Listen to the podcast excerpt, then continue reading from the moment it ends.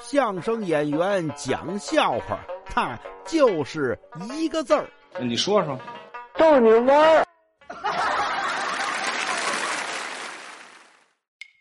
您看呀，过去人都信什么呢？信因果报应之说，是吗？哎，你这个多做好事啊，你能得好报。这其实呢，呃，挺好的，劝人向善嘛，啊，那总是好事可是呢，这也不绝对。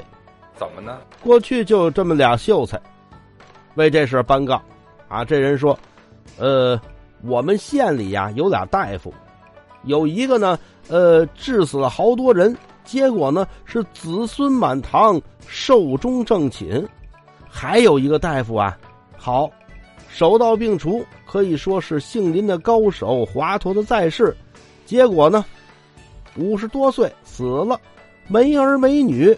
你说这怎么回事啊？难道说这个因果它不准吗？旁边这秀才说了：“谁说因果不准呢？这因果报应多准呐！这还准啊？呃，只不过呢，他管这事儿的这个判官呀，呃，估计是改行过来的。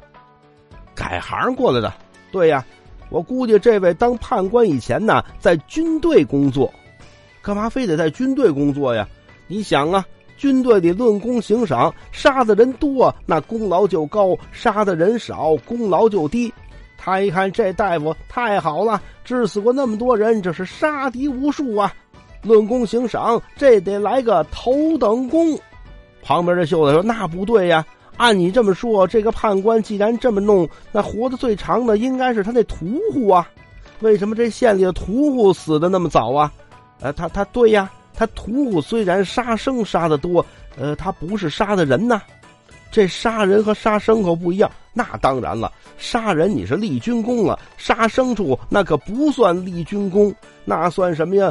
呃，我估计这判官以为他呀，呃，浪费军粮。啊，这。